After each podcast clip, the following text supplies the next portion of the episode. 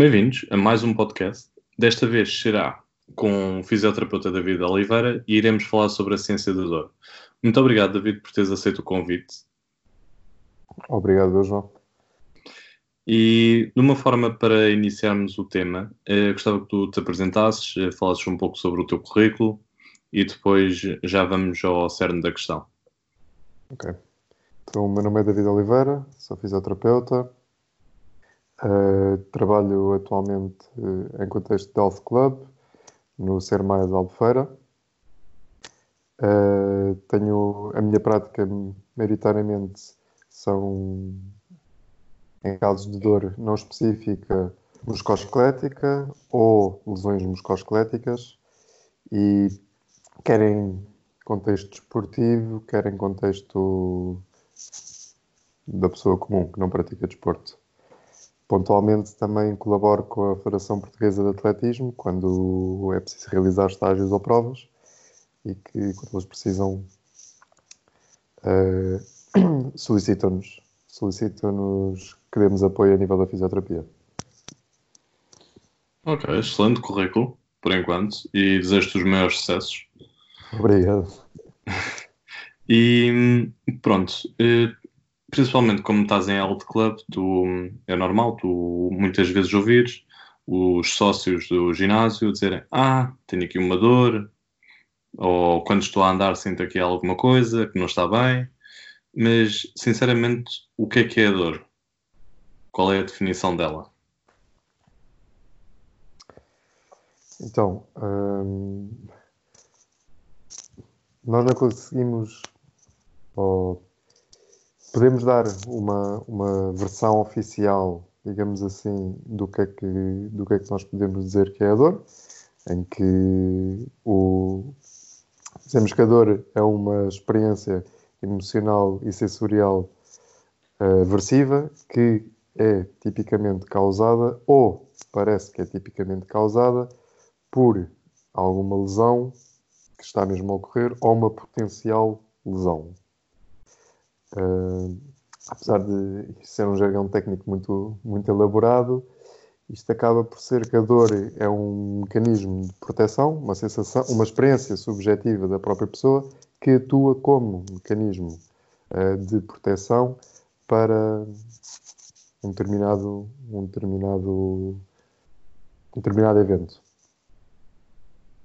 E vai depender sempre muito uh, do contexto e do meio onde determinada pessoa está inserida. Hum, não, não, como é que eu ia dizer? Não podemos catalogar assim de forma muito simples o que é que é uma experiência muito subjetiva hum, da pessoa. Ok. E pronto, falaste aí de um, de um tópico interessante que vai associar mais à parte esportiva, mas eh, dor é sempre sinónimo de lesão. E como é que nós devemos interpretar a lesão em contextos gerais? Uh, não, lá está. Uh, tu podes ter uma lesão sem necessariamente teres dor, ou podes sentir dor sem necessariamente teres uma lesão. Normalmente, uh, a lesão acaba por ser um, um ultrapassar uh, do limiar estrutural a uma estrutura e que esse, esse, esse acontecimento leva a processos inflamatórios, a uma data de, a uma data de estímulos que podem ser, hum, digamos assim, nocivos, ok? É que nós chamamos de nocicepção e que esses estímulos acabam por dar informação ao nosso sistema nervoso central e o nosso sistema nervoso central, a partir de muitas outras, muitas outras informações que obtém do meio, através da visão, através dos sentidos, através das próprias crenças da pessoa, através do contexto e da cultura onde essa pessoa está inserida, através dos marcadores bioquímicos que estão a acontecer, uh, vai disputar uma resposta. Essa resposta, normalmente, nas pessoas normais, que não têm, não têm nenhum, nenhuma alteração nenhum desses sistemas, normalmente leva a concorredor. Contudo, não quer dizer que, por existir todos estes estímulos nocivos, que efetivamente nós vamos sentir dor. Vou usar agora um, talvez um exemplo um bocadinho extremo, mas que é fácil de perceber. Tu, quando muitas vezes uh, dás uma pancada com o cotovelo, com a perna em algum sítio, e na altura nem te apercebes, e no final do dia estás a, estás, a ver o espelho e não sei o quê, ou quando estás, quando estás a trocar de roupa, reparas que tens uma nódoa negra. E fica assim, porra, então, mas onde é que eu fiz isto? Eu não me lembro de ter batido em lado nenhum. E efetivamente tiveste ali uma lesão, ainda que seja uma coisa menor, não deixaste de ter, de ter, ali, de ter ali um caso traumático. E não sentiste dor. Ok? Tal como tu podes ter exatamente o oposto e não teres nenhuma lesão. E voltando a usar talvez um pouco, um pouco um exemplo extremo, se tu pisares descalço uma peça de Lego, muito provavelmente vais sentir uma dor, uma dor muito forte, mas não quer dizer que tenhas lesionado, tenhas lesionado alguma coisa. Ou mesmo vendo de outra perspectiva, tens uma situação em que normalmente a dor até é associada uh, a algo prazeroso e que não está a acontecer, que não está a acontecer nenhuma lesão. No caso, por exemplo, do masoquistas, tem de um lado tem prazer em infligir dor a outros e outros, do outro lado tens prazer em receber essa dor, mas a dor até é vista como um ponto de vista mais positivo, digamos assim. Portanto, as duas coisas não estão sempre associadas, nem estão sempre dependentes de uma da outra. Logo, não quer dizer que por uma ocorra, que a outra também obrigatoriamente tenha que ocorrer tem que ser sempre bem interpretado o que é que o que é que foi a lesão e o que é que foi o que é que foi a dor. Mas isso dependerá sempre de pessoa para pessoa e de caso para caso. Ok, muito obrigado pela explicação. E já agora, eh, não sei se já apanhaste casos assim, mas eu já apanhei muitas vezes em ginásios comerciais em que aparece-me um sócio e diz-me: Ah, eh, hoje vou fazer supino, mas sinto aqui uma dor no, no ombro. Achas que eu posso treinar? Uh, como é que eu devo, por exemplo, abordar essa pessoa? Essa pessoa pode treinar mesmo com essa dor? Ok. Tu, quando perguntas isso, é uma pessoa que uh, está a ser seguida por ti ou um, um, simples utilizador de ginásio? Não, um simples utilizador de ginásio. Ok. Uh, aí vai, talvez seja um bocadinho mais difícil estar-te a dar uma resposta concreta. Atenção que obviamente não existe diagnósticos do ponto de vista online e também quem faz os diagnósticos são os médicos. Um, mas uma é assim preciso ter em consideração se os básicos, chamemos-los assim, estão a ser estão a ser cumpridos no que toca ao descanso, no que toca à alimentação, no que toca à hidratação e no que toca à gestão de cargas de treino que a pessoa está a realizar uma das coisas muito comuns, mas atenção, comuns, mas não quer dizer que seja igual para todos os casos. de queixas a nível do ombro quando existe o treino, o treino de peito, digamos assim,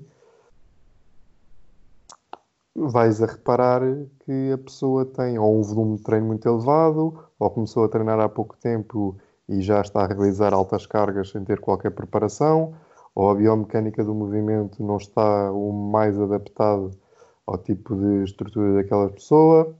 Por isso vais ter muitas variáveis, e aqui do ponto de vista, falando do ponto de vista mais técnico e do treino, que possam estar a influenciar essas, essas, essa sintomatologia que a pessoa te traz.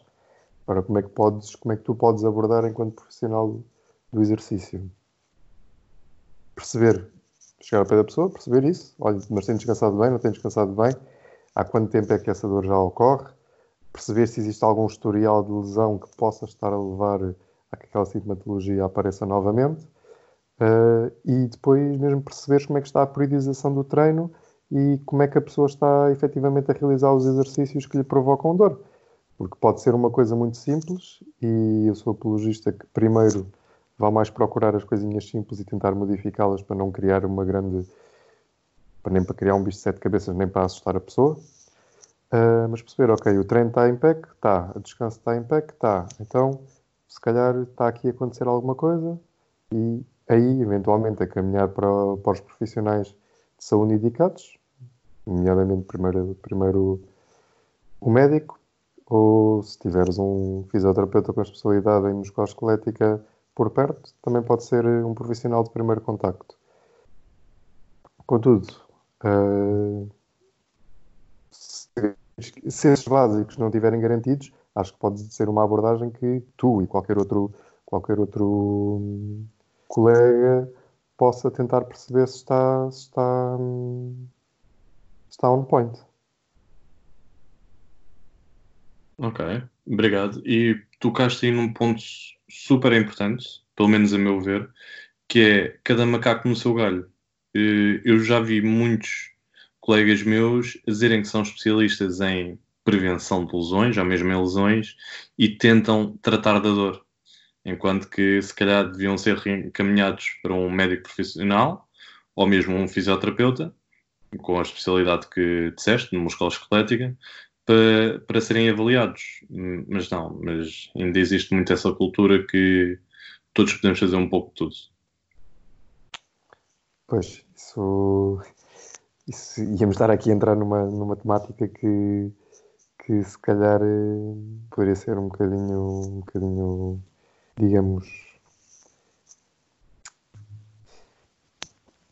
ingrata do ponto de vista que iremos estar aqui iremos estar aqui eventualmente a, a, escrutinar a escrutinar coisas que vai depender sempre da ética de cada um e da digamos assim do respeito que existe para com o para com o trabalho do, dos outros dos outros profissionais. Mas lá está é o que estamos a dizer. Cada um trabalha como como bem entende. Exato. Se calhar até poderíamos fazer mais tarde um podcast a falar sobre esta área, que acho que era bastante interessante.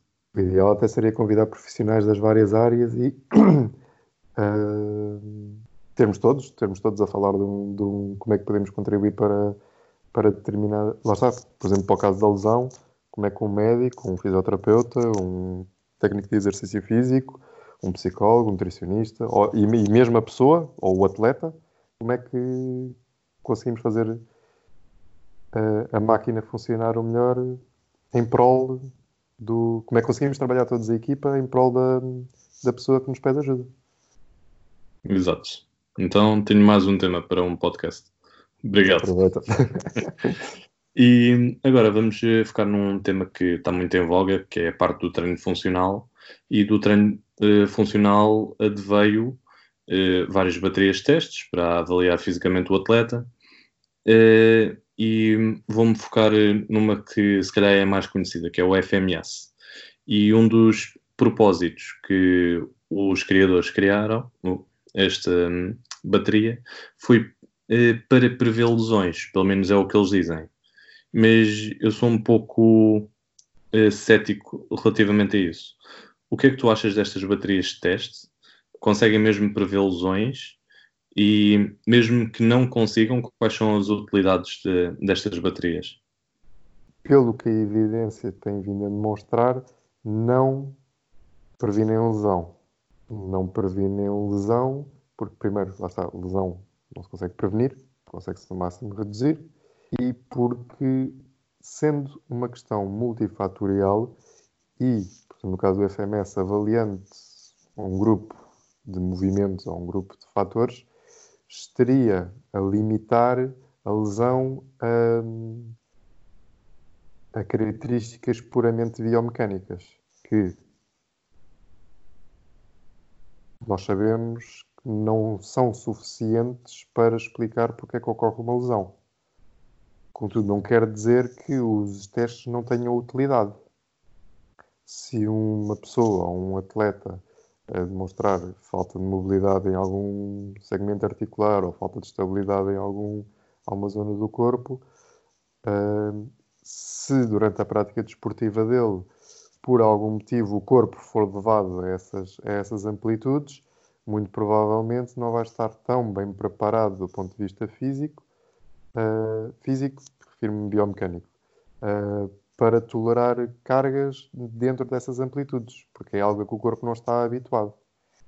Uh, pode ser interessante desse ponto de vista, perceber se existe algum tipo de movimento que seja importante trabalhar, mas lá está, não pode ser chapa 5 e aplicar isso a todos os, os atletas e ver isso tudo exatamente da mesma maneira. Uma, eventualmente uma, quer dizer, um dos pontos mais negativos que se pode-se apontar a esse tipo de testes é não ter o ponto negativo da maneira como eles vendem, como eles vendem o produto, digamos assim. É, não tem grande consideração pela individualidade biológica e anatómica da pessoa. Porque existe uh, alterações anatómicas, como a bacia, como a posição do fémur, como o fémur está interligado com, com a tíbia, que pode uh, levar a que, por exemplo, um overhead squat uh, seja realizado de uma maneira comparativamente à norma, de uma maneira diferente comparativamente à norma. E não quer dizer que para aquela pessoa executar o overhead squat daquela maneira não seja o mais indicado. Portanto, é preciso também ser crítico quando se, quando se aplica testes, digamos assim, uh, uma forma chapa 5, uh, às pessoas que são muito heterogénicas no que toca a, a movimento. Mas, por exemplo, uh, se me permites, sei que não foi uma coisa que tu falaste, mas a questão do rácio de carga aguda e carga crónica já pode também ser mais uma componente interessante de perceber, do ponto de vista biológico e físico, como é que a pessoa está a tolerar a carga, quer a carga externa, quer a carga interna. E se um, do ponto de vista da fadiga e da condição física, se as coisas estão ou não estão a correr bem, se está bem ou não está bem planeado, como é que como é que o atleta ou a pessoa tem passado a semana ou o calendário desportivo e isso são informações que do ponto de vista biológico são importantes para reduzir o risco de lesão, mas que também lá está, não é suficiente para uh, reduzir o risco de lesão só por si. Entendes? Tem de ser sempre enquadrado com. tem de ser sempre enquadrado na pessoa e no contexto onde a pessoa está inserida. É muito semelhante à questão da dor. Não é que os, as coisas mais biológicas e mais biomecânicas não tenham, não tenham sua importância, porque tem, não podes é só ver isso e ter só isso em atenção para uh, prever uh, alguma coisa. Ok, muito obrigado. E muito obrigado pelo acrescento da parte da monitorização da carga interna e externa. Eh, pensei em não falar disto, mas já que tocaste nesse ponto, falaste e bem. Eh, basicamente partilhamos do mesmo, mesma opinião. E o maior problema que eu vejo nessas baterias de teste que se fala funcionais, do FMS, eu acho que é o que tu falaste, é não especificam para cada atleta, é basicamente chapa 5 para toda a gente. E existem divergências de atleta para atleta. João, uma das coisas importantes que tu agora estás a dizer é que eu deixo a pergunta, quer a ti, quer a quem estás a ouvir, que é o que é que é funcional? Exato. O que é que tu consideras que é funcional e o que é que tu consideras que é disfuncional? E o que é que precisa eventualmente ser corrigido, se é que alguma coisa precisa de corrigir, e o que é que não é preciso de ser. E isso aí, do ponto de vista da evidência científica, tem, tem pano para mangas. Tem muita coisa para, ainda para explorar. Uh, mas deixa a pergunta, se alguém, se alguém quiser contribuir com alguma resposta, somos todos ouvidos, certamente. Exato. Se calhar até fazemos uma pergunta no, nas redes sociais e vamos ver uh, as várias respostas. Exato. O que é que consideram, o que é que é funcional. E já agora, pegaste aí na, nas últimas frases que tu disseste, na parte de melhorar ou não eh, determinados pontos. E eu vou pegar no caso da postura, em que muitos profissionais, de, da área do exercício físico, eh, advocam que em determinados exercícios existe uma postura correta. E se não fizeres daquela forma, não há, estás a fazer mal, vais magoar-te, lá, lá, lá, lá. É a mesma coisa que pegares em sacos que está no chão, dizem que tu tens de fazer a posição de peso morto, senão as tuas costas vão se partir todas. De, do teu ponto de vista, e do que a evidência também aponta, existe mesmo alguma postura correta, tanto no dia a dia como em exercícios? Pronto, aqui, uh, antes de mais, vou sequer, e aqui digo que é base, com base na minha opinião, vou, eu costumo diferenciar postura no dia a dia e postura a realizar os exercícios de duas maneiras. Quando referimos a postura do dia a dia, aí sim uso o termo postura, e quando referes a postura durante o exercício, eu refiro de técnica. Uso o termo técnica de exercício, ou técnica de execução do exercício. Um, porquê? Porque são duas coisas distintas. Ainda um, não quer dizer que, eh, primeiro referindo à questão dos exercícios, não quer dizer que algo com má técnica, executado com má técnica, te vá forçosamente magoar ou provocar dor, porque, como já temos estado a falar, quer a lesão, quer a dor são questões multifatoriais e que não podem ser eh, avaliadas de forma chapa 5. E agora também existe um. Agora, ou seja, há muito tempo que existe um debate sobre se é mais importante a capacidade dos tecidos de tolerarem carga ou a biomecânica e a técnica de execução no que toca a isto de sentir dores ou de magoar. Eh, do que eu tenho lido para já, é mais, tem mais preponderância o, uh, o tolerar as cargas de treino do que propriamente a técnica de execução.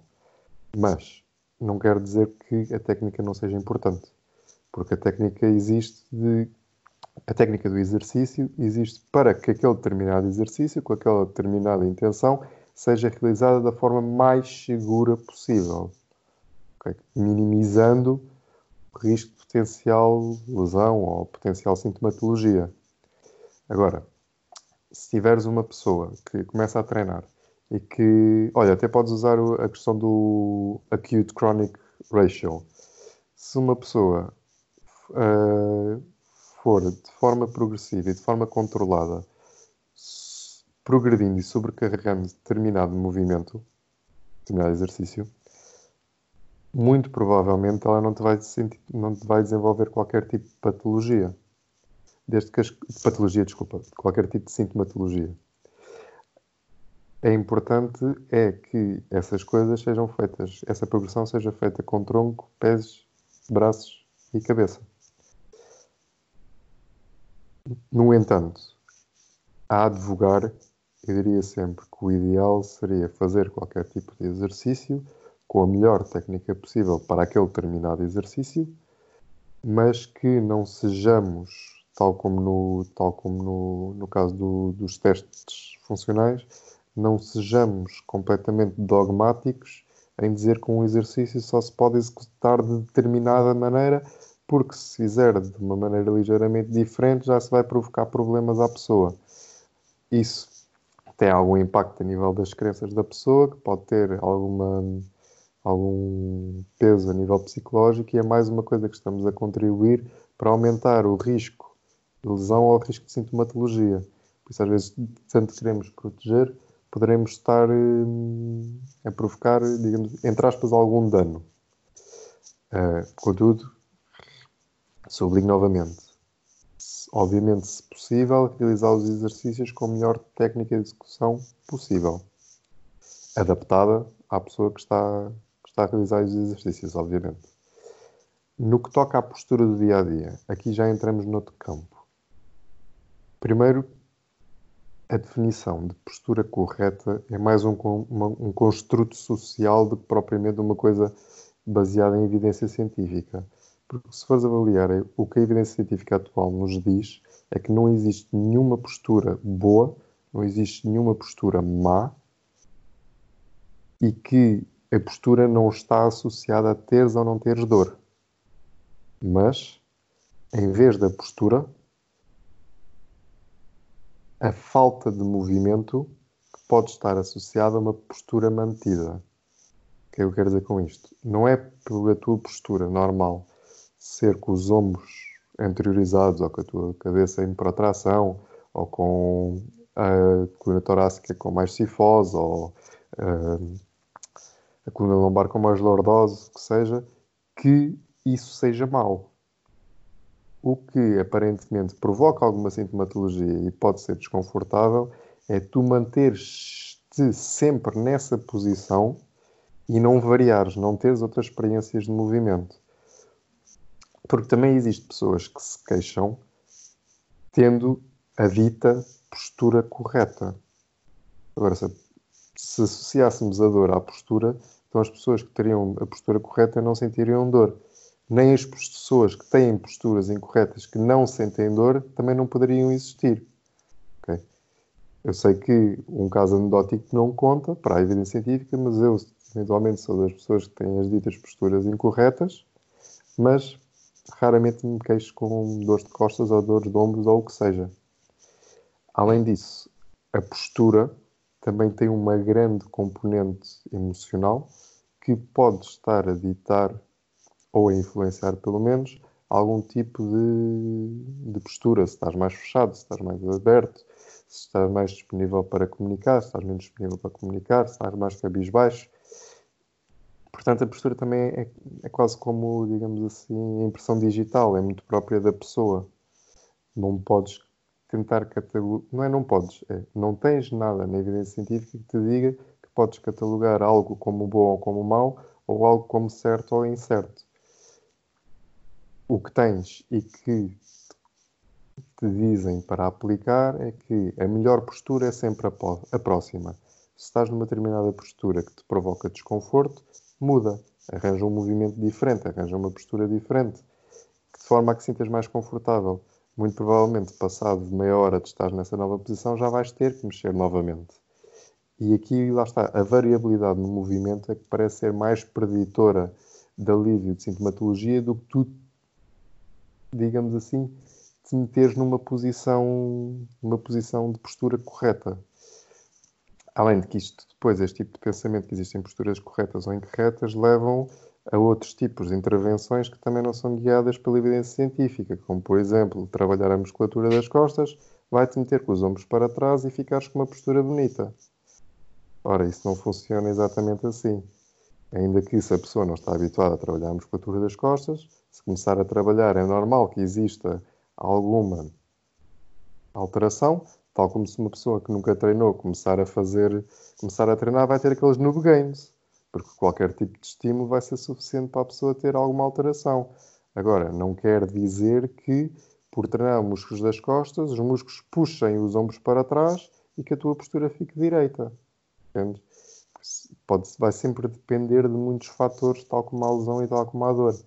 Se a pessoa se mexe, se não se mexe, se utiliza muito aquele, aquele padrão de movimento, se não utiliza, como é que está o teu estado emocional qual, que tipo de atividades é que ele realiza no dia a dia, porque se tu fores uma pessoa que está bastante tempo sentada, que bastante tempo a ver televisão ou no computador ou o que seja, o teu corpo vai se adaptar para estar na posição em que seja energeticamente mais favorável, ou seja, que não que gaste o mínimo de energia possível para as atividades que tu fazes no dia a dia. Se tu passas sempre mesmo, numa posição muito parecida, o teu corpo vai se adaptar também àquilo.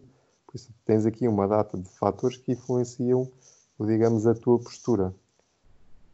E lá está, mais uma vez, não podemos ter uma visão dogmática e muito biomecânica das coisas, porque a biomecânica é só parte, da, parte do puzzle. Exato. E, eu acrescentava só uma parte na, a falar sobre a técnica, pronto, no desporto. Eh, eu acho que nós, técnicos de exercício físico, devemos sempre eh, apontar para a melhor técnica possível para aquela pessoa. Mas uma coisa é um, uma pessoa que está a treinar para objetivos comuns, só para se manter eh, com saúde ou aumentar um pouco a massa muscular, o que seja, e a técnica que é aplicada para a performance. Por exemplo, eu vi um caso, eh, foi uma, uma alterofilista, que agora foi no, se não me engano, foi no Campeonato do Mundo, em que fez um, acho que foi o Snatch, para uh, bater o recorde mundial e fez aquilo perfeitamente. Mas eu acho que já não me lembro se ela fez um ligeiro batwing ou se foi um ligeiro valgismo dos joelhos. E houve um rapaz que foi lá comentar: Ah, excelente levantamento, boa técnica, mas um, ela fez o batwing com o valgismo, por isso ela vai se magoar. E pronto, existe sempre estas discordâncias entre que desporto não dá saúde, uh, só se ilusiona isso. Eu acho que devemos sempre abordar os dois temas e educar as pessoas para a melhor técnica possível, mas uma coisa é técnica no ginásio, outra coisa é tentar bater um recorde do mundo. Exato, tens de, tens de adaptar sempre à pessoa que tens à frente. Uma coisa é teres um atleta, outra coisa é teres, um, teres um, uma pessoa que vai só uh, mais pela questão fitness, digamos assim. Não sei se posso usar este termo, mas uh, não tem nenhum objetivo de rendimento desportivo. E depois pensar, será que se justifica em alguns exercícios? Aliás, a questão até se pode colocar, será que se justificam utilizar determinados exercícios para os objetivos, devido aos objetivos que a pessoa tem e se justifica estar a ensinar a melhor técnica possível para determinados exercícios se esses exercícios nem sequer vão muito de encontro aos objetivos da pessoa. Não sei se me estou a fazer entender. Uh, imagina se uma pessoa. Se calhar vou ser crucificado por isso que eu vou dizer. Mas imagina que uma pessoa não gosta de fazer agachamentos e o objetivo é só ter hipertrofia.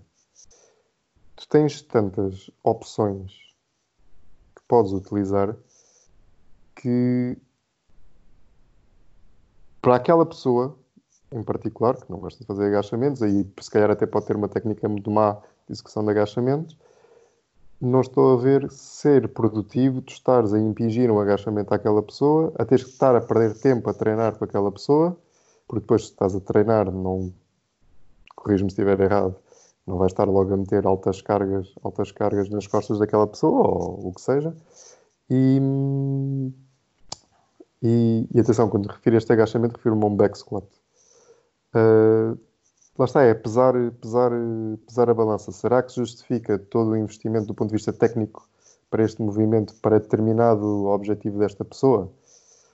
Se calhar eu conseguiria atingir o mesmo objetivo com uma leg press, leg extension, com lunges, com o agachamento em máquina, numa rack machine comparado com o back squat. Por isso acho que vai ser sempre muito. Lá está, não podemos ser dogmáticos e chapa 5 para todos, mas perceber exatamente onde é que está a pessoa, irmos ter com a pessoa, por isto, encontrar a pessoa no nível em que ela está e que bata certo com, com os objetivos dela. Mas atenção, no que toca ao que disseste, se a pessoa quiser realizar determinados exercícios ou se justificar implementar determinados exercícios, acho muito bem e concordo plenamente que seja advogado a pessoa realizar com a melhor técnica possível, sem dúvida alguma. Concordo a 100% contigo. E tudo o que tu disseste, estás correto. Se alguém te crucificar, epá, se calhar não percebe muito da, da coisa. uh, e agora, para fecharmos, se calhar este podcast, iríamos falar sobre dor de costas, nomeadamente a dor lombar. Porque Epá, isto é a minha experiência, não posso dizer que está a acontecer em todo lado, mas basicamente todos os dias uh, aparece-me alguém a dizer ah, eu estou aqui com uma dor de costas e tal, e depois já há colegas meus que dizem ah, essa dor lombar é devido às posturas do dia a dia, como estiveste a falar agora, uh, e poderá ser derivado do psoas ilíaco ou derivado de força de falta de glúteos. Como é que nós devemos realmente avaliar a dor? Como é que ela deve ser tratada e quais são os casos críticos em que deve ser enviado para um profissional de saúde competente? Sim, essa pergunta essa pergunta não, consegue, não, não, se pode ser respondida assim de uma forma tão simples e direta como tu me colocaste, porque tu estás-me a perguntar dor lombar, mas dor lombar pode ser por N coisas. Estás-te a referir a uma dor lombar não específica, potencialmente, digamos assim, nociceptiva, é uma coisa. Se me estás a dizer uma dor lombar uh, Depois se vai descobrir que tem algum que tem associados problemas neurológicos ou problemas oncológicos, já é outra. Ok? Portanto, primeiro, como avaliar a dor lombar? Eu aí diria logo, sem sombra de dúvidas, que deve ser encaminhado sempre para o profissional indicado. E que o profissional indicado, a partir, de, a partir daí, fará uma triagem para perceber exatamente quais é são as causas para essa dor lombar. São excluídas red flags, red flags que acabam por ser sinais e sintomas que podem indicar muito provavelmente alguma coisa mais grave para estar, para estar a aparecer essa dor, como casos inflamatórios sem, sem razão aparente, uh, sinais neurológicos como formigueiro, falta de força aguda, um, alterações de sensibilidade, coisas como suores noturnos, dores noturnas, que podem, que podem, que podem indicar aí alguns casos do ponto de vista mais oncológico. Uh, portanto, nunca podes avaliar uma dor só, só pela dor, entendes? Portanto, eu diria, obviamente, que deve ser sempre encaminhado para os profissionais, para os profissionais de saúde competentes. Agora, vamos tentar excluir isto, excluir não, um, tentar puxar isto, digamos assim, para os excluindo estes casos, ok? Partindo do pressuposto que, que não, é, não é uma dor deste tipo, ou não são dores que tenham associados nenhum problemas graves, uh, e que a pessoa não apresente nenhum historial de lesão antiga uh, ou cirúrgica ou o que seja, é importante perceber novamente a questão dos básicos. O mais simples. Não complicar muito. Se a pessoa dorme bem, se não dorme bem, se alimenta bem, se não se alimenta bem, se hidrata bem, se não se hidrata bem, como é que ela lida com o stress, quer do ponto de vista profissional, dia a dia, que impacto é que esta dor está a ter no, na sua vida diária, uh, níveis de atividade física, se são demasiado elevados, se são demasiado baixos, se houve algum trauma, se houve pancada, se não houve pancada. Uh, o básico. E a partir daí, eventualmente, pode-se formular, formular alguma, alguma, alguma, alguma ou algumas hipóteses. Mas atenção, uh, permite-me diga que isto deve ser sempre ou deverá ser sempre realizado por um profissional de saúde competente, ok? O, é importante e não deixa de ser importante que qualquer tipo de profissional, se se aperceber que aquelas red flags, por exemplo, que eu falei há pouco, estão presentes, que a pessoa está a queixar de coisas para além que não seja a dor, o profissional consiga perceber e encaminhar logo para, para um médico, neste caso das red flags, ok? Um, Voltando uh, à dor que, que, não possui reflexos associadas, no que toca à intervenção, uh, a hipótese tem que ser, as hipóteses têm que ser formuladas e depois no que toca à intervenção, normalmente o que é sugerido é que não se pare com a atividade física, ok? Que se possa dosear consoante a irritabilidade e a severidade da dor, mas a manutenção da atividade física quer seja a nível do trabalho, quer seja no dia a dia, quer seja na prática desportiva, deve ser uma coisa que deve se manter, ainda que possa ser doseada. Uh, explicar à pessoa que é normal que existam dores lombar agudas, por motivos que sejam, e que elas normalmente passam sozinhas, ok? Que não precisa logo de se ir enfrascar em, em medicamentos ou, ou procurar tratamentos, tratamentos muito avançados uh, quando normalmente as dores agudas passam, passam sozinhas. Um, eventualmente a pessoa, se achar por bem procurar alguma estratégia, a estratégia que alivia a sintomatologia é uma coisa, mas não é, digamos, a intervenção de primeira linha, entendes? Não tem uma dor lombar, então ah, é uma coisa muito grave, tenho que ir já fazer exames e tenho que ir e tenho que tomar anti-inflamatórios ou analgésicos, ou tenho que ir à fisioterapia, ou tenho que fazer isto ou aquilo. Não. Percebam que é uma coisa normal, porque todos nós sentimos dor. Basta um dia estarmos um bocadinho mais estressados, dormimos pior, puxarmos um bocadinho de peso a mais, é o suficiente para sentirmos dor. Hum, Agora, é preciso também perceber que a dor, lá está, não indica que haja alguma coisa de grave a acontecer. Pode ter sido só um estímulo que foi demasiado intenso naquela altura e que o corpo, corpo, diga pessoa, uh, enquanto corpo, enquanto entidade, que uh, despoltou, despoltou essa sensação de dor. Uh, eu já não lembro qual é foi a tua terceira pergunta, era como é que avaliávamos, como é que intervínhamos e como é que... Se tratava, como é que podemos combater. Tratar é sempre pelo profissional de saúde. Por isso, acho que nunca vai... Acho, espero que nenhum profissional de, de exercício tente tratar alguma dor mas eh, se calhar eh, formas de combater essa dor lombar. É assim, isso vai ser, lá está, vai sempre depender do que é que pode estar a provocar aquela dor. Imagina, se é uma coisa que está relacionada com o treino, eu não vejo qualquer, qualquer inconveniente que a pessoa até para, por exemplo, ir ao, que acontece ali no ginásio. O nosso, o nosso caso em particular, no Health Club. A pessoa até tem uma queixa, o, o técnico de exercício físico afirma que a pessoa tem uma queixa, marcada uma avaliação, eu avalio, Uh, excluo red flags. Se houver red flags, encaminho, obviamente, logo para o médico. Um, se não existe red flags, se não existe nada que aparentemente possa estar assim a provocar a sintomatologia, a pessoa é educada para o que é que pode estar a acontecer e falo com o, com o técnico de exercício físico, comunicamos, digo, olha, eventualmente pode ser aqui uma questão a nível do treino, possa estar a influenciar, por favor, verifica se está tudo ok, em termos de carga externa, carga interna, se, se se é uma coisa que se calhar não tem nada a ver com o treino, mas que aconteceu porque uh, lá está, a pessoa chateou-se em casa, teve um momento mais estressante e aquilo repercutiu-se na dor na lombar e que não tem nada até a ver com, com o que nós possamos ou não possamos fazer ali na, como profissionais.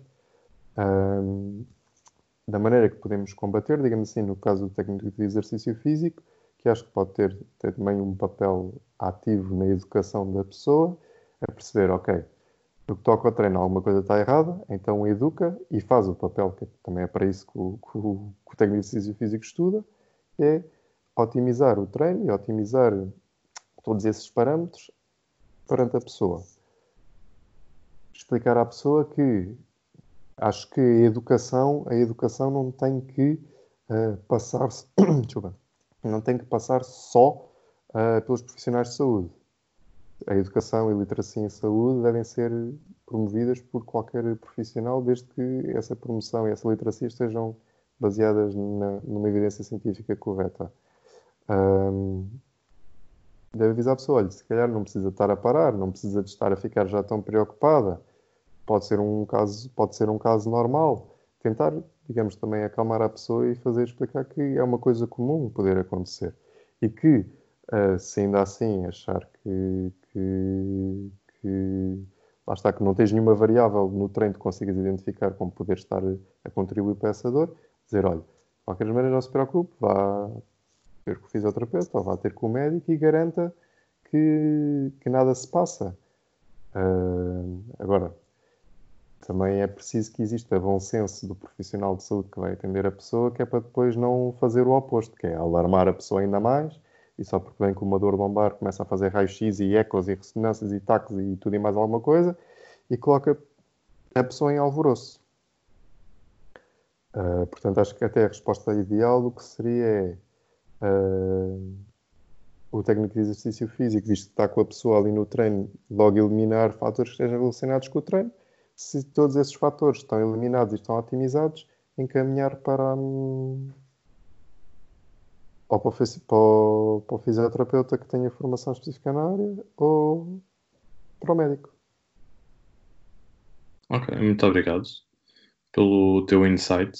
Acho que toda a gente deveria pensar assim e deviam-se educar mais para saber o que fazer e melhor. Para além disso, uma coisa que tu focaste imenso é a multidisciplinaridade que deve existir tanto em alto clubes como em clubes esportivos. Eu acho que isso é uma coisa que ainda é preciso ser muito trabalhado, mas quando estiver operacional, acho que vamos ter muitos bons resultados e as pessoas vão estar mais educadas. Eu deixo-me só dar uma opinião numa coisa que tu disseste. Eu acho que, pelo menos quando estás a abordar pessoa, quando trabalhas com pessoa, nesse sentido, quer seja no treino, quer seja na questão da saúde, acho que multidisciplinaridade já não serve como, como termo, mas sim transdisciplinaridade. Porque tu não queres, uh, imagina, tu até podes ter um médico, um nutricionista, um fisioterapeuta e um, um técnico de exercício físico e cada um faz a sua coisa e acabou-se. Não é isso que se pretende. Cada um faça o seu e, ah, como cada um está a fazer o seu e está acompanhado por quatro profissionais diferentes, então isto é que é o verdadeiro trabalho centrado na pessoa e multidisciplinar. Não, o que tu queres é que entre as, as profissões, os profissionais e a pessoa exista um entrosamento e que seja o mais uh, específico, digamos assim, à pessoa que tu tens à tua frente.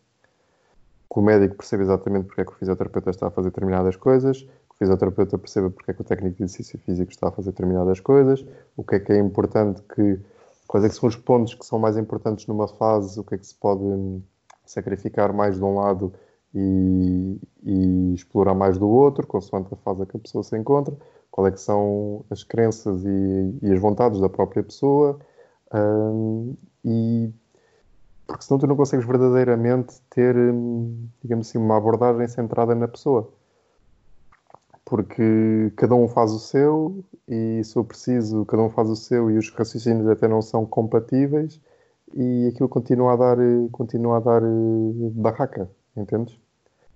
Uh, mas isso é uma opinião própria. Não tenho nada que me evidencie esta afirmação que acabei de fazer.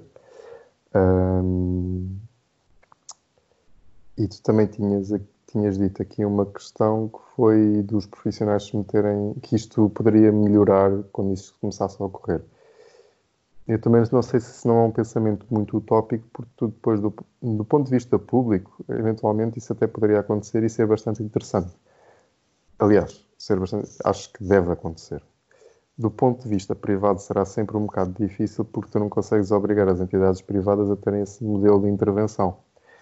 Aliás, tens aqui o exemplo disso que tens N técnicos de exercício físico que vão tirar formações aí em empresas, empresas em, em empresas formativas e que tiram uma formação de, um fim de semana ou de um ano até que seja e começam a intervir em áreas que, que não lhe dizem respeito, digamos assim. Não quer dizer que não possam estar, não possam estar inseridos numa determinada área, mas que começam a intervir e usurpar funções que não, que não lhes pertencem. E quem diz isto dos técnicos de exercício físico também diz dos fisioterapeutas e dos outros profissionais. Porque agora com esta questão do mercado liberal, em que todas as empresas formativas dão um, formação, estudo e mais alguma coisa abertas para todos os profissionais, e mais alguma coisa, Uh, isto é uma batalha campal, é cada um por si no setor privado. Por isso é que agora vês um, técnicos de exercício físico em plena, em plena, em pleno health club, em pleno ginásio, a fazer manipulações vertebrais, a fazer diagnósticos, a vês fisioterapeutas uh, a cascar nos treinos das pessoas a dizer que levantar pesos faz muito mal e que só podem fazer pilates e yoga e RPG e cadeias musculares e não sei o quê. Uh, isto está tudo uma bandalhada do caraças. O que é que para já ainda não houve muita, não houve muita, não houve muita fiscalização. Has de reparar que tu não tens aí formações ou pelo menos meu, não seja no meu, no meu conhecimento, não tens formações em cirurgia. Seja, tu não vais a uma empresa de formação e encontras formação em cirurgia uh, de dois fins de semana e que depois podes começar aí a fazer cirurgias a torta e a direito. Porque muito provavelmente os médicos têm organismos que vão garantir que essas coisas estão a ser estão a ser uh, fiscalizadas e bem feitas. Porquê? Porque essa competência pertence exclusivamente aos médicos. Tal como as competências uh, pertencem exclusivamente ao fisioterapeuta e outras exclusivamente aos técnicos de exercício físico. Agora, enquanto não tivermos uh, entidades a fiscalizar isso e o próprio mercado permitir que exista esta usurpação de parte a parte das funções, em que depois, infelizmente, até poderia ser mais interessante do ponto de vista, imagina, o tecnicista físico pode muito bem fazer, podia muito bem fazer uma palestra ou uma formação numa área que não, não competisse a ele do ponto de vista técnico, mas para perceber o que é que está a acontecer com os seus clientes que, estão, que também fazem fisioterapia ao mesmo tempo, por exemplo. Entendes? Ou eu, enquanto fisioterapeuta, estou a tratar um atleta, ter uma formação na área da preparação física ou do treino desportivo, não para eu ser o treinador, o treinador em si, ou para eu aplicar esse conhecimento, mas para perceber o que é que o colega do exercício físico está a fazer com a pessoa que eu estou a reabilitar. Agora, uh, não é isso que acontece, porque cada vez, por, cada vez mais se vê que as pessoas tiram as formações, começam a aplicar aquilo, começam a vender uma ideia que são coisas que legalmente não são ou que não podem ser, e em vez de andarmos aqui a construir pontes entre classes profissionais e entre profissionais, criamos cada vez mais barreiras e mais atritos. O que é uma pena. Exato, concordo completamente contigo. E vamos ver o que é que o futuro nos aguarda. Ver se é bom ou não. Bem, mais uma vez, obrigado, David, por teres aceito o convite e Parece. muito obrigado por, eh, pelo podcast. Obrigado. E vamos ver, eh, de certeza, mais vezes aqui no podcast.